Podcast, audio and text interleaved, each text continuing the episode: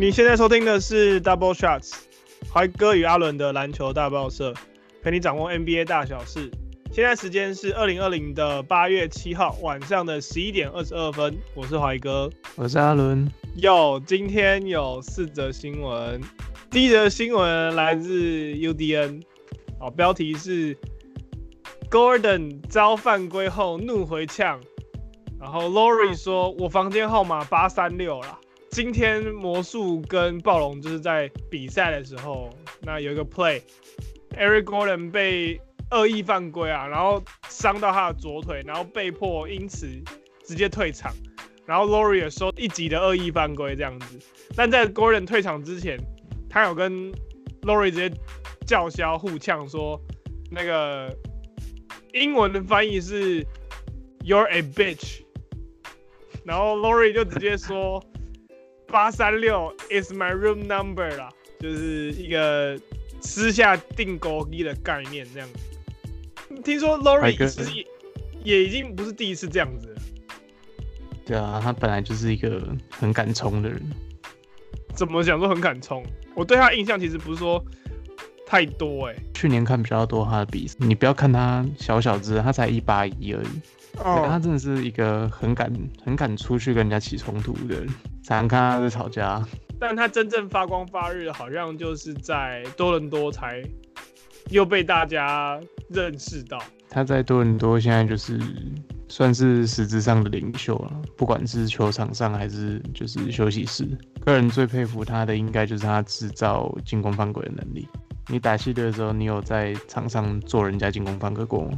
我做一次，因为那个地板都是可能水泥地吧，所以我自己在做进攻犯规，你要在冲撞免责区外面，然后并且是随着他撞到你身上直接倒，然后。那个心理层面，我觉得压力超级大。我有一次试着做过，就就是我就是看着对方上篮，那个膝盖直接飞起来到胸口，哦、真的危险。那我真我真的是没办法，我还是让侧身就是卸掉那个力量，就最后那就没做成。我真的没有办法做到。而且 Lori 又不是说特别高，他居然敢直接这样舍身攻击。随随便便一个人都可以高他个二十公分、三十公分。那我讲回来这则新闻好了，就是这则新闻，Bradley Beal 也直接转推了那个这个 Complex Sport 这则贴文，然后就说 Thing is getting spicy，就是他直接看好戏啊，快笑死。那就吃瓜群众了。这件事情到底会发生呢？就是其实呢，这个魔术队跟暴龙队他们其实住在园区内，并不是同一间旅馆啦。就是暴龙队是住在一个叫做 Destino Tower 的地方，那魔术队是住在 Grand Florida，所以理论上呢，这两个人呢、啊，应该是没办法在同一间旅馆去相遇的。那也因为园区内啊，它其实有严格的实施隔离政策，所以他们真的要私下处理，其实也是没办法的啦，只是场上对呛而已啊，应该不会真正的发生冲突就对了。你有看过一个迷因？Hey, 就是论 BGM 的重要性，你你讲讲看，就是呃那则那则迷音的内容就是一个 Bruce Lee 李小龙的打斗画面，然后就两个人啊、uh, 眼神很凶嘛，然后互相瞪视嘛，uh, 然后最后开开脱衣服，因为要要要要打架嘛，就脱上衣啊。Uh, 嗯，可是你把 BGM 换成就是杜蕾斯广告的主题曲，包包包包，I've been really trying 的那首歌，我觉得整个画面直接变粉红色。哦，真的母汤，先不要。啊，跟我觉得我觉得跟这次跟这次很像啊，嗯，直接报房号，哦，房间报房号。八三六，包包包包，哦，直接哇。直接歪掉，哦，整个画面直接不一样。不知道国外有没有人做？我觉得国外的乡民应该会做这件事情。静观其变，静观其变。就是一个，就像之前 Austin Rivers，他不是跟他爸呛吗？他说 Call me，这个是不是有一点其他的暗示呢？你说他把他爸赶出场，就是害他爸赶出被被赶出场那一次。对，没错。然后他直接对他爸说：“Call me，打给我。”他叫他叫他爸打给他，因为他想要在电话中道歉。啊，是这样吗？是这样吗？我想应该是的。好啊，OK，那我是觉得 Lori 其实也不是第一次啦，他前阵子好像也跟 Simmons 有爆发过口角这样子，然后直接 Simmons 呛 Lori 说去球员通道等他啦。后来后来是没有没有爆发啦。哎、欸，我突然想到一件事情，就是我那时候去看富邦勇士的现场，对，然后那个时候的 Garcia 还在队上。对，然后我看到卡西亚的第一个念头就是，卡西亚敲我一拳，我就会死。为什么？为什么是直接比跟自己比战斗力啊？对，因为卡西亚他很壮，手长腿长的，卡西亚只要敲我一拳，我就会死。所以这还蛮合理的，只是 你没事去跟球员比战斗力。可是我就是会，因为其实大家都喜欢看 NBA 打架，这其实是不争的事实啊。我真的有上 YouTube 找过，就是 NBA fight，然后去看他的晋级。对啊，因为因为这些都是世界上数一数二运动能力强的人呢、啊，他们打起来一定好看的啊。像之前 Shaquille O'Neal 不是去 WWE 客串吗？收视率不是也超？破表有有有，我记得这件事。他跟我记得跟他对打好像是 Big Show，对 Big Show 跟他打，两只巨怪一黑一白，哦，那画面真的赞，对，真的赞。好，我们希望还是不要打架，不要受伤。这个联盟还想继续看呢、啊。第二则新闻，美媒曝光，勇士可能组成五巨头。哦，我先我先声明一下，第一个美是美国的美啊，啊那美是媒体的美啊，所以大家不要想歪。OK，哦，我听了一个都不敢讲话，想说你是要讲什么黄标？美媒曝光，勇士可能组成五巨头，新人 Pascal 加盟，哎、欸，加选秀权交易灌篮王 Gordon。好，内容就是在讲说那个美国的网站 The Athletic 专栏作家 Anthony Slater 他爆料说，Aaron Gordon 可能在今年球季结束之后离开奥兰多魔术，那勇士可能是他的下一站。最近金州是怎么样？休赛季一直有他们的事情、欸，哎。就全世界都想去金州啊！前阵子是字母哥，现在是 Aaron Gordon。Aaron Gordon 不算巨头吧？对，因为他里面里面有说，他说，呃，Aaron Gordon 进去之后搭配原本的 Curry、Thompson、Green 跟 Wiggins，算是五巨头这样子。语带保留嘞。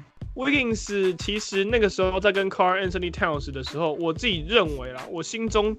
的想法是，他们两个是同性质，就是二当家的那种概念。他是两个二当家，他在同一个队伍里面。因为呃，Carl Anthony Towns 跟 Andrew Wiggins 本身都并不是气场很强或者是霸气很足的球员。我自己看来，那他们的个人数据可能固然非常的强，但是他们在带队的领袖魅力呢，或者是团队凝聚力呢，我觉得。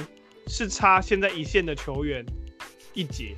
当你今天要讲巨头的时候，你可能会把 Stephen Curry 提出来，你可能会把 James Harden 提出来，Russell Westbrook 提出来，但是你总觉得一样是 SG 或者是 G 这个位置，Wiggins 少了一点霸气。我觉得 Wiggins 是这样没错，但我觉得 Carl Anthony Towns 在 Wiggins 走了以后，其实有逐渐的培养出那种领袖的感觉出来。而且我觉得最有趣的是，灰狼有可能会举成三小头哦，他们会举组成那个兄弟三小头嘛？我个人觉得还蛮期待这件事情。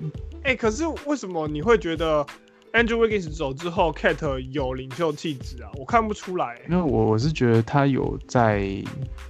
试着成长这一块，比如说媒体泛化吗？觉得在应该说在表现上，我觉得有更强势，他有更，我觉得他的打法上有更强硬，在表现出就是带领球队的进攻的那种感觉。因为我其实印象很深刻，就是他在打一些联盟中已经打滚许久的老油条的时候，他在低位单打的时候总是磨不进去。不过我这一季看他打法其实有改变的，我觉得他少了他的低位次数是减少的，但他的就是在三分线外面框，我觉得他面框的打法比例有增加。而且我觉得其实还蛮适合他的，因为他有三分能力，有点像现在 Porzingis 的打法，也是以就是三分跟就是面框为主。因为其实现在就灰狼队而言呢，我觉得 D'Angelo Russell 的领袖气质比 Carl Anthony Towns 还来得鲜明一点。D'Angelo Russell 他是在篮网队的时候展现出一夫当关的气势，拆炸弹或者是决胜时刻，球权都是交由他来处理。那也是在篮网队的时期，我看出 D'Angelo Russell 当初被誉为有可能成为一个全明星的后卫的等级的时候，他真的在篮网其实是有展现出来的。但是他在勇士好像没有特别展现这一块，是吗？我倒觉得，因为那个时候 Curry 跟 Thompson 同时受伤，有一段时间是由他掌握勇士队的进攻球权，其实他展现的也不错啊。而且勇士之之所以交易他的原因，是因为 Curry 跟 Thompson 迟早会回来，他们需要一个更不吃球权的球员，像 Wiggins 这种人，所以当初才会有这个交易发生。因为不可能人人都要球。不过如果真的要谈领袖气质的话，我嗯兄弟三小头里面可能会是还没有到回廊的 Booker，尤其他最近又真的是打得有够好。可是我总。我也不知道哎、欸，还是你觉得这三个人就是三个二当家？我觉得是三个二当家。我觉得就像是年轻时期的 Kevin Durant、James Harden 跟 Russell Westbrook 不会成功的。对，可能要分开各自成长才比较有成功的呢。完全同意，因为三个人都是像 D'Angelo Russell 还蛮蛮清楚他需要球权，那 Booker 可以打无球，那 Kate 也可以打无球，或许可能再加上一个随便讲好了一个。呃，Dellavedova 这种刚干肮脏活的老老球皮，或者是一个能攻能守的第六人，反正就再看看了。其实他们连到底会不会真的出现在灰狼队也都还不知道。对啊，对啊。好，那再来看我们的第三则新闻。第三则新闻的来源是来自三立新闻网，招胡贱卖，小将必兼巅峰魔兽。标题又不讲小将是谁，我一定要点进来才能看。好了，你赢了，嗯、我点进来看了。那的主角是快艇队的 Zubac，击败了达拉斯独行侠，然后他的命中率百分百，并且取得了 double double。然后标题就说必兼巅峰魔兽，因为魔兽曾经也有过命中率百分百，然后二十分十篮板的这种数据。这个标题。是怎么样欠揍是不是啊？就把他讲的好像新世纪中锋巨兽那种感觉。对啊，然后他整理了一下历年来 NBA 曾经有过这个数据，百分百命中率二十分十五篮板的人，其中里面魔兽 DeAndre Jordan、Rudy Gobert，然后 Capela、Tyson Chandler 跟 Amir Johnson，再加上 Zubac，总共有七个人曾经这样子有这样的表现，然后。那个 Patrick Beverly 在推特上就称赞他的小老弟说：“如果我来守你的话，你不可能十投十中啊，但你还是打得漂亮，常人兄弟。”然后 Ruban 回他说：“我那可不一定，不过很开心跟你同一队，因为遇不到你。”好，这是一个相爱相杀的剧情。我因为最近还看蛮多快艇的比赛，大概也都有看到说为什么他数据会。可以说是爆炸性的成长了。一方面，快艇的 Montrezl Hero 他还没有回来，所以其实禁区的部分给了 Zubac 还蛮多的空间。再加上快艇有两个顶尖的攻坚手，一个是 PG，一个是 Kawhi，那这两个人就是在吸引防守效果非常的显著，所以呃 Zubac 可以接到非常多的跟进灌篮或者是上篮。我觉得这是他就是得分得分大爆量的原因啊，但不是说否定他就是表现不好，但我个人觉得，其实主要的原因还是归功于这两件事情。可是我觉得 Zubac 在湖人队时期其实就有展露一点这种特质，我不知道你那个时候在湖人的时候有没有注意过他，但那个时候的湖人，我觉得他只是 Zubac 只是少了上场时间。他本身的体质跟他基本的运动能力，我觉得达成这样不讶异。他曾经在湖人的时期就可以得到了二十分十篮板，只是他没有稳定的上场时间而已。我个人觉得他看他打球还蛮开心的，因为就是可以看出一块璞玉正在被雕琢的感觉。他确实是很有天分的一个球员。然后，其实，在很多地方也可以看出来，他在就是防守上是有是有天分的。我觉得他的防守意识挺好的，不管是在单防或者是协防的部分。他让我想到两个人，第一个是 Marc Gasol，我觉得有诶、欸，但是 Marc Gasol 后来长出了三分。我觉得还是还是有距离要走，但雏形来说的话，确实有一点影子。然后另外一个人是 Timothy Mazga，。哦，马子狗啊！对，他那个时候在骑士有阵子，在骑士之前其实打得非常好。你是说境遇上吗？就是同队都有一个就是卫兵高手。对，对。那因为 Mozgov 后来是就是被时代淘汰嘛，不然。我觉得他是一个蛮不错的蓝领中锋啦。Zubac 打成这样，我真的一点都不意外。我觉得比较值得一提的是 Patrick Beverley 在推特上的发言。我其实相信这句话，嗯、因为我觉得 Beverley 的防守可以可以达到这个效果。Beverley 的防守应该是联盟中这个 PG 位哦，他真的算得上数一数二的人。那个疯狗式的摇防。好，OK，来看下一则新闻。下一则新闻来自今日新闻 Now News，鹈鹕状元复赛表现出色，运动伤害权威提超大隐忧。好，鹈鹕状元就是 Zion Williams 嘛，很明显。那这一则是在讲有一个运动伤害权威的博士，他叫 Brian Shutter。他经过几场比赛的观察之后，他提出了对 Zion Williams 的一个隐忧啦。他就是说啊，Zion Williams 这种。运动能力跟他的身体啊，其实会呈现很大很大的负担。他很担心他之后在能力上或者是身体状况会有很大很大的衰退。然后他讲说，他正在和自己的身体赛跑。你不觉得大家很想看这样为了什么打球？可是他只要一打，就会有说他要受伤了，然后再保护他，然后他不可以打那么久，他太胖了，他飞太高了，他跳太远了。这到底想干嘛？我觉得真的是。那不然你不要打，把它供着就好了。你把它编在板凳，然后每天起来亮亮相就好了。你干嘛要一直把它放在球球团里面打球？我搞不懂。就我觉得这种感觉就有点像是看恐怖片的时候，有些人爱看，可是又会容易被吓，所以他就捂着眼睛，可是指缝都打开的，所以就从指缝看的那种感觉吧。你喜欢他，不就是喜欢他的球风跟他的英姿吗？可是你又说他这样打球的方法会导致他受伤，那不然你是想怎样嘛？就是看热闹，真的就是看热闹。因为一方面看得很爽，二方面就是大家都知道他这样打，身体可能没有办法撑个十年或者是五年之类的。哎、欸，是真的有这种感觉。因为其实在他之前这样的打法的人，我目前想得到的第一个人是 Derrick Rose，然后第二个人靠爆发力。那第二个人是 Russell Westbrook。但是 Russell 呢，他是也是生化人等级的，他没有什么大伤。他那样打那样跳，居然没有什么大伤。而且他是下来还在那边张牙舞爪的在恫吓。他是摔一个很重下来，他可以马上爬起来那种。我真的觉得这超不科学。Derrick Rose 则是我自己觉得他都没有在做落地的保护啦。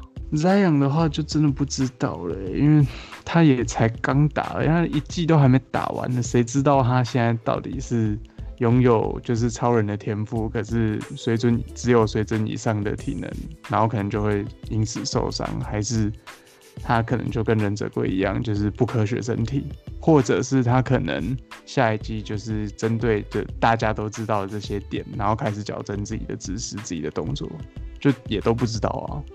我觉得他外行看热闹，我在看门道的话，我自己觉得啊，联盟一直在捧他，一直在捧他，呃，真的很奇怪。第一个，他从高中的时期就被誉为最强高中生，然后他在杜克的杜克的时候，一张门票也是不知道也是卖到天价去，就是为了看 Zion w i l s o 打球。然后一进联盟呢，就被联联盟镁光灯无限的照耀，然后跟 Jordan Brand 签约，然后参加灌篮大赛。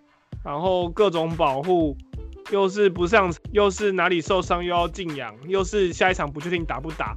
那现在又打了，然后又马上有医疗团队说什么啊，这个不行，会有对他造成负担。我自己觉得其实是有点过度诡异的状态。就刚好这个人就很有话题性，然后只要稍加放大跟渲染，就可以引起足足够大的话题。我觉得媒体在乎的就只是这个啊，所以他们也做到了他们唯一在乎的东西。其实我自己看的是这样，就是 Zion Williamson 如果真的要讲的话，现在联盟比他强的球星，或者是跟他差不多年轻，或者是长他一点点的球星，其实大有人在，像是 Luca Dantrich 或者是字母哥，其实都已经是已经现成摆在好那边，类似 MVP 等级的人，但是他们还是要一直去捧 Zion Williamson 的原因，就是第一个他的国籍是美国人，那因为 NBA 本身就是美国人在玩的游戏，美国人的联盟。所以他势必要有一个可以去跟这些国际球员去做相对应衡量的人，他不可能让镁光灯都是落在这些国际球员身上，还是必须要有本土的新星、超级新星去扛这个 NBA 的招牌。所以他们就选择了 Zion Williamson，从高中的时候就已经是名满天下，大学也是读了名校杜克，然后再来就是直接进到 NBA，又是以状元的姿态进到，所以其实是。呃，把任何一个美好的环节或者是第一名的光环都照在他身上，那在这个状状况之下，只要他稍显的加点油添点醋，其实这样为了什么就爆了。你讲的是我没想过而已，但他真的很偏阴谋论。他就是一个 finish 五颗星的人。那你要讲他其他的东西呢？我自己其实是抱着一个怀疑的程度。如果我们今天要来谈的是年度最佳新秀。其实我会认为 Ja Morant 比他来值得更多的镁光灯照在 Ja Morant 身上。回到新人王来讲的话，其实 Ja Morant 最近在带队，虽然说灰熊是四连败吧，最近对四连败，跟他们的球员受伤有很大关系啊，像 JJJ 也报销了嘛，灰熊一直处于一个。万年老八哎、欸，跟一直以来一样，就是现在大家也是全部都不看不看好他们，然后都其实大家都比较想要别队，就是当那个老八，就不管有人有人是媒体可能想要鵜鹕，然后有些人可能想要拓荒者，但是就是就直接把就是已经在第八的灰熊当塑胶那种感觉。其实我觉得我们可以谈回来，像 Zion Williamson 什么 Ja Morant 这一届的新秀们，好了。你看，第三顺位是 RJ Barrett，RJ Barrett，第四顺位是 DeAndre Hunter，然后第五是 Darius Garland，然后 Jerry Cuvey，Coby Jackson Hayes，Hachimura，Cam Reddish，这其实后面啊、哦、PJ Washington，Tyler Hero，这其实现在都已经在球队上已经站稳先发，或者是在球队轮替当中了。我觉得这件事情是真的很猛。今年真的是选秀超级大年。刚好就是机会都特别多，就是像现在像这种状况，就是新秀一进来就有那么多的机会，直接进轮替，甚至当到先发的机会，我觉得真的是还蛮稀奇的。对，以往可能都要混个一两年，蹲个一阵子才有办法上到先发。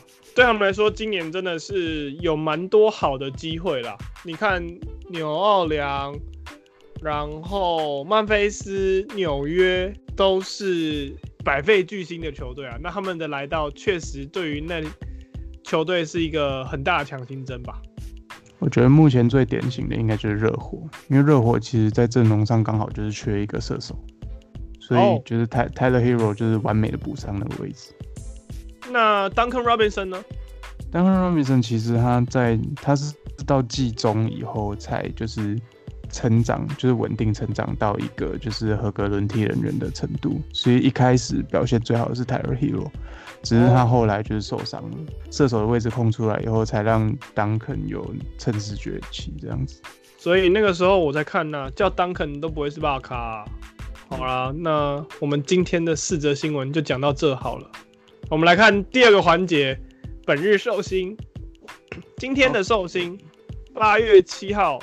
寿星有还在球还在联盟打滚的有两位，第一个是 DeMar DeRozan，yeah，另外一个是 Dante Hall，这是谁？Dante Hall 呢？他最近蛮红的。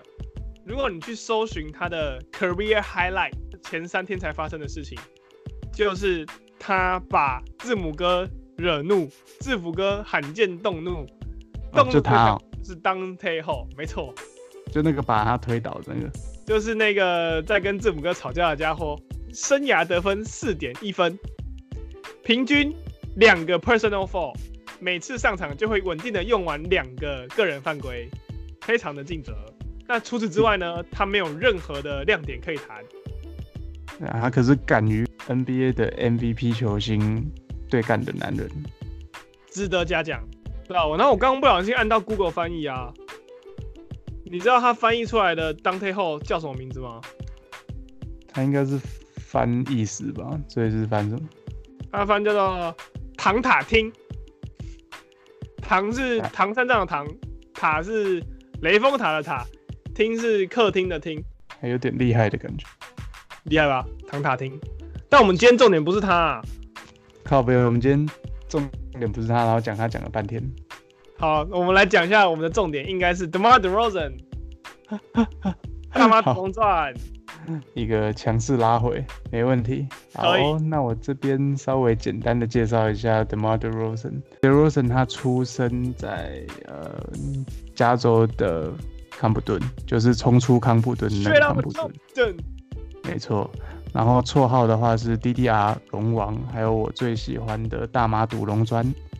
那现在是在圣安东尼奥马刺，那以中距离跟切入闻名。那 DeRozan 他其实在高中的时候、大学的时候就已经是就是名满全美的那种五星高中生等级了。是哦，对，他在就是进入 NBA 之前就已经是那种身上勋章满满，就是各种看好的那种、哦、那种学生。那后来就是进入暴龙以后，也一直是被当成就是继 Bosh 之后的少主在养。结果联盟的一个大交易，他就是被卷入 Kawhi 的，就是卖我风暴里面，然后被交易到就是马刺队。生涯的一些在 NBA 的个人奖项的话，他入选过四次的呃全明星，还有两次的就是年度最佳防守球队。还有在就是奥林匹克得过一次奥运金牌。DeRozan 的话，目前最可以讨论的应该就是前一阵子的交易案，忧郁症的状况吧。其实我觉得啊，如果是我被交易了之后，你的球队母队夺冠，我觉得那压力真的超大的。间接的证明就是你就是扶不起的阿斗，我们丢掉你之后，我们就飞了。对，其实当初这件事情在发生的时候，就已经有听过他是就忧郁症，他已经有在就是社群软体上公开自己是忧郁症的事情。那时候听了以后就觉得，然后再加上这些事情正在发生，你就觉得说哇，就是上天真的给他很大的挑战。另外一个层面去想，其实暴龙队的球团非常厉害，他把养了这么久的 DeRozan 送到了。马刺换回了 Kawhi，又把 Valentunas 送去灰熊，换回了 Marc Gasol。这件事情其实是超级厉害，真的。那个时候被誉为其实是暴龙倾家荡产，赌这么一年，结果好死不死被他们赌中了，现在传为佳话，真的厉害。但 DeRozan 真的替他的遭遇感到非常的同情。其实今年他今年要进自由市场，所以其实也不知道他接下来到底还有没有办法维持他的行情，因为毕竟他的打法就是中距离嘛，跟上篮，其实其实是算是逐渐被联盟淘汰的一种打法，所以这这一点可能也会很影响他接下来的身价。现在 DeRozan 也快三十了。所以这可能要么就是他人生最后一个大月，要么就是就没有了。总觉得有些可惜呢。没错，毕竟他的技术也真的是上个时代的艺术。今天满三十，那祝他而立生日快乐。例行的进入我们的庆生，那接下来一样就是用我们的部队式生日快乐为他庆生。好的。一二三四，祝你生日快乐！祝你生日快乐！祝你生日快乐！祝你生日快乐！OK，有吗？好，我我这边听起来也是卡农。好啦，那今天八月七号的 Double。